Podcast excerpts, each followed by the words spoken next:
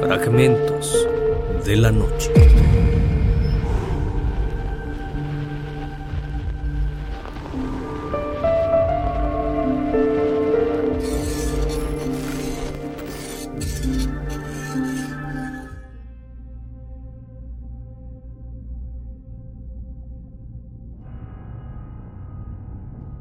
Junio de 1912, Villisca, Iowa. Una familia de nombre Moore, conformada por un matrimonio y cuatro hijos, habitaba una hermosa casa cercana a la iglesia, donde acudían frecuentemente, pues eran fieles creyentes. El día 9 de junio de 1912, tenían un evento importante para los niños de la iglesia. La madre de familia invitó a dos pequeñas niñas amigas de su hija para que todos juntos acudieran y después pasar la noche en su hogar. Lo que jamás imaginó fue que ese sería el último día para todos aquellos que estaban dentro de la casa Moore. Bienvenidos a Fragmentos de la Noche. La familia Moore era muy conocida en Villisca estaba compuesta por el padre Joshua, su esposa Sara y sus cuatro hijos, Herman, Catherine, Boyd y Paul.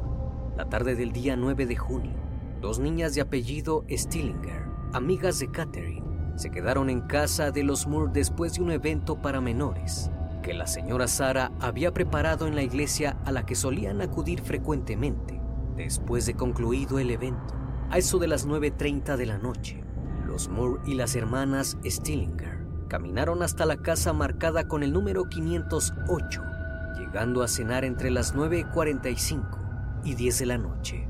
A la mañana siguiente, una vecina de nombre Mary Peckham notó que no había movimiento en la casa de los Moore, algo inusual, pues desde muy temprano realizaban sus labores y nunca desistían de ellas. Eran cerca de las 7 de la mañana del 10 de junio. Ella empezó a preocuparse después de no escuchar ruido alguno, así que llamó a la puerta de los Moore, pero nadie respondió. Posteriormente trató de abrir la puerta y descubrió que estaba cerrada con llave. Mary decidió llamar al hermano del señor Moore, llamado Ross. Este acudió lo más pronto que pudo y trató de llamar repetidamente a la puerta sin recibir respuestas. Un presentimiento extraño inundó a Ross y entonces decidió usar la copia de la llave que poseía de la casa para poder entrar. Entró y caminó en silencio y se dirigió hacia el cuarto de huéspedes, donde dos pequeños cuerpos inertes yacían en la cama.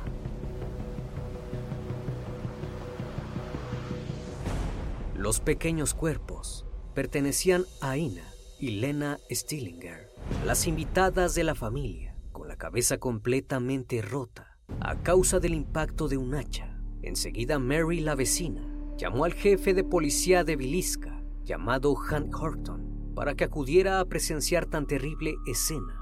Él, en conjunto con las autoridades, registraron la casa cuidadosamente y hallaron a todos los miembros de aquella familia atados de la misma manera en su respectiva habitación.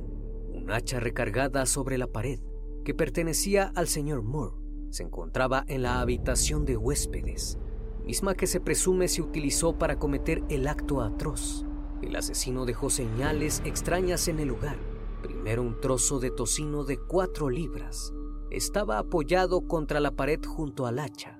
También había registrado los cajones de la cómoda para así sacar piezas de ropa que utilizó para cubrir los espejos y los vidrios de las puertas de entrada. Sobre la mesa de la cocina había un plato de comida sin comer y un cuenco con agua ensangrentada, donde tal vez lavó sus manos. Se encontraron dos colillas de cigarrillos en el ático, que sugieren que el asesino se habría escondido ahí hasta que todos en la casa se durmieran profundamente. El perpetrador usó una lámpara de aceite que había sacado de una cómoda en la casa y manteniendo la llama baja decidió actuar.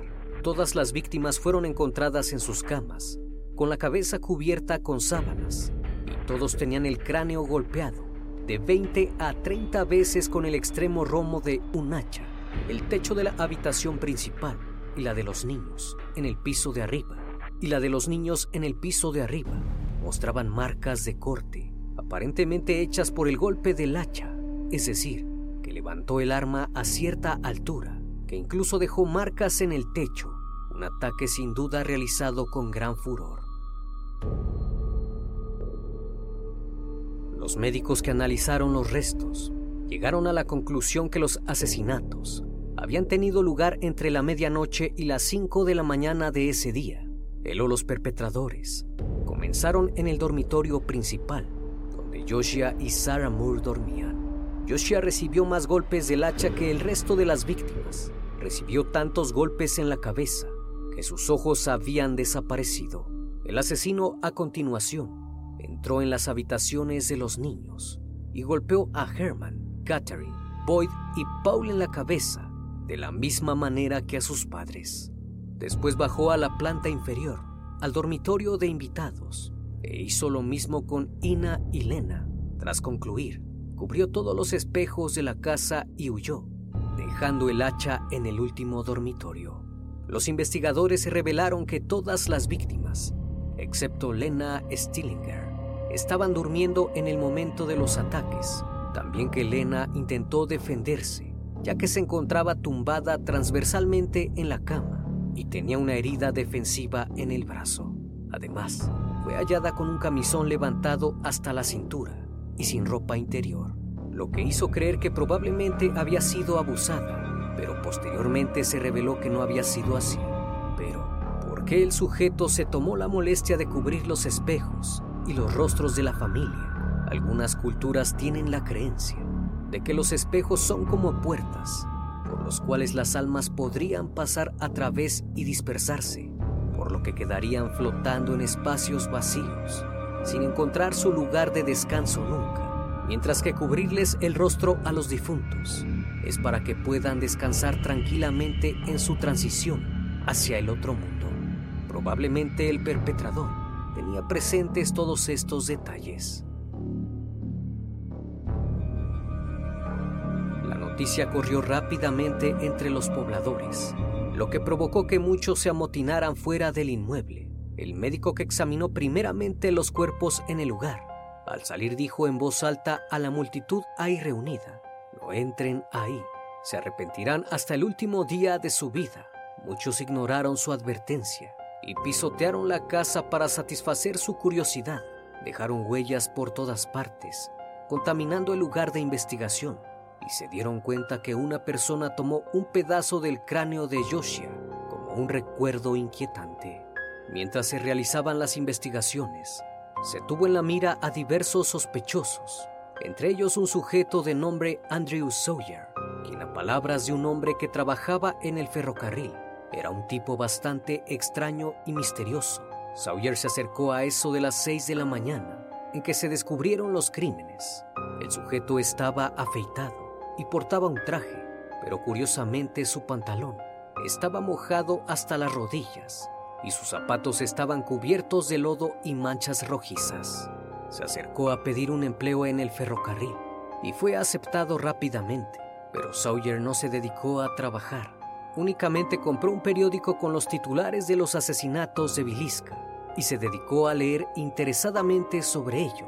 Otras actitudes extrañas eran que solía dormir con la ropa puesta y con un hacha junto a su cama, además de preguntar todo el tiempo si ya sabían quién había privado de la vida a la familia Moore.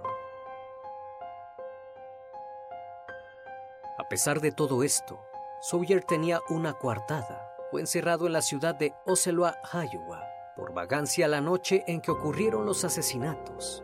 El sheriff de ese pueblo recordó haber enviado a Sawyer en un tren a las 10 de la noche, aunque cabe recalcar que si eso fuese cierto, todavía le quedaba mucho tiempo para llegar a la residencia de los Moore, en el marco de tiempo de los asesinatos, una coartada no muy creíble. El siguiente sospechoso era un ministro de nombre George Kelly, quien llegó a Bilisca justo para el evento al que asistieron los Moore aquella noche. George tenía un pasado problemático y antecedentes de una enfermedad mental. Se le conocía por observar indecentemente a mujeres de diversas edades, incluso a menores, y pedirles que se mostraran sin ropa ante él.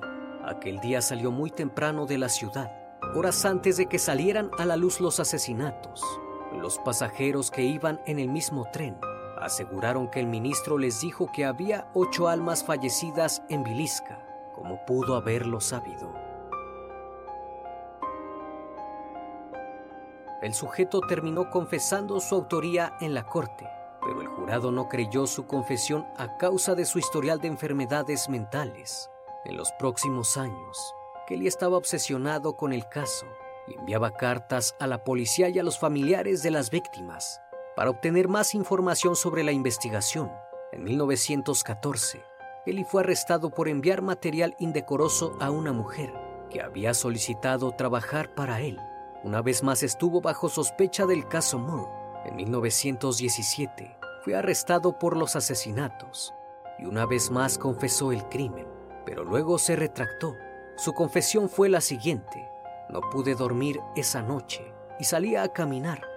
Vi luz proveniente de la habitación de invitados, en la que se alojaban las chicas Stillinger, y las observé preparándose para ir a la cama. Luego escuché la voz de Dios susurrarme, deja que los niños vengan a mí.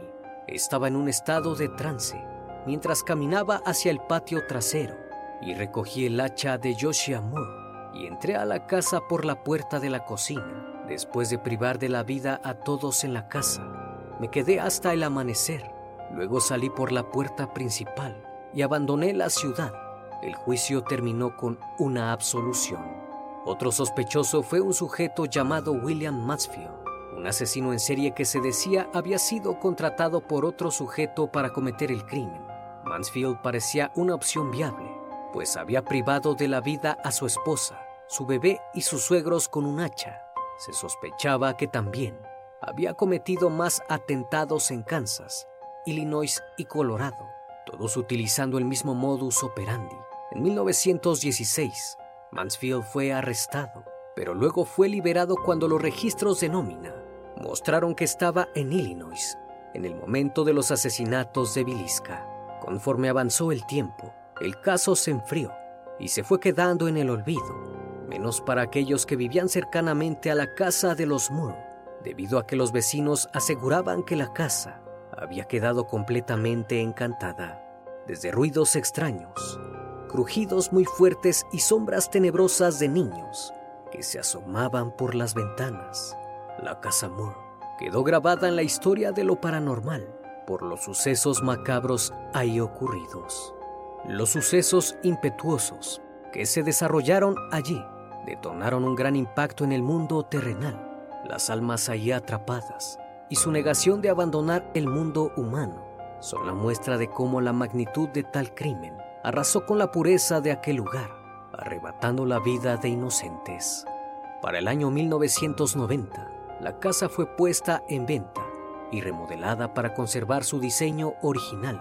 En la actualidad, esta casa está abierta al público para dar una vista guiada o incluso para pasar la noche y vivir en carne propia las experiencias paranormales que muchos aseguran que suceden dentro. La casa permanece con objetos muy antiguos de la familia Moore, pero lo más escalofriante son los retratos y muebles de época que denotan su estilo de vida y calor de hogar. En cada visita se recomienda llevar un presente para los niños Moore y dejarlo sobre la cama de su habitación para que ellos no te perturben en la noche que te hospedes ahí. Investigadores paranormales han aportado pruebas de audio, video y fotografías de actividad paranormal. Los tours han sido interrumpidos por voces de niños, lámparas que caen y objetos que se mueven. Los psíquicos han confirmado la presencia de espíritus que habitan en el hogar y muchos se han comunicado con ellos. El caso más llamativo y reciente en la casa del asesino del hacha fue de la noche del 7 de noviembre de 2014, cuando un hombre junto con sus padres pasaría la noche en dicha casa. El encargado de cuidar el inmueble esperaba a los huéspedes por la noche, cuando vio a un hombre con ropa militar y con un cuchillo atado a su cinturón. Extrañamente era un hombre mayor, de unos 50 años, que se hospedaría en la casa embrujada junto con sus padres, que eran bastante ancianos. Cuando se despidieron del cuidador, el sujeto aseguró ser un cazafantasmas y dijo en voz alta que le daría su merecido a la casa. Después de esto, los visitantes se quedaron solos. Al día siguiente, el encargado de la casa notó que lo habían etiquetado en diversas publicaciones de redes sociales respecto al inmueble embrujado. Los títulos eran Hombre se apuñala en la casa del asesino del hacha. Al llegar, el sujeto encontró en el piso de la cocina una manta envuelta y una pata de oso de peluche que sobresalía de ella. Algo común entre los visitantes de la casa es dejar osos de peluche y todo tipo de muñecos como regalos para los niños que murieron, pero ese osito estaba cubierto en sangre, lo cual era bastante tenebroso.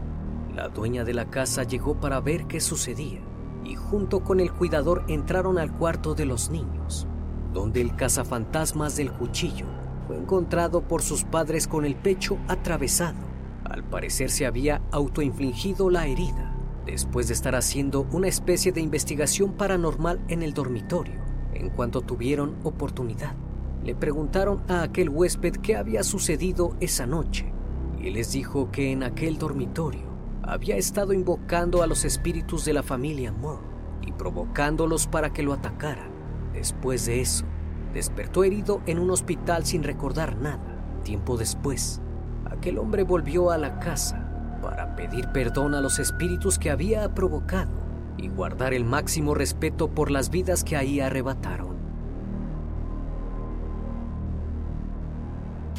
La casa del asesino del hacha sigue abierta al público. Hoy en día puedes hacer reservaciones por internet, donde incluso hay videos del tour por el interior del inmueble y diversas fotografías que te transmiten su energía paranormal. Espero que esta historia haya sido de tu agrado.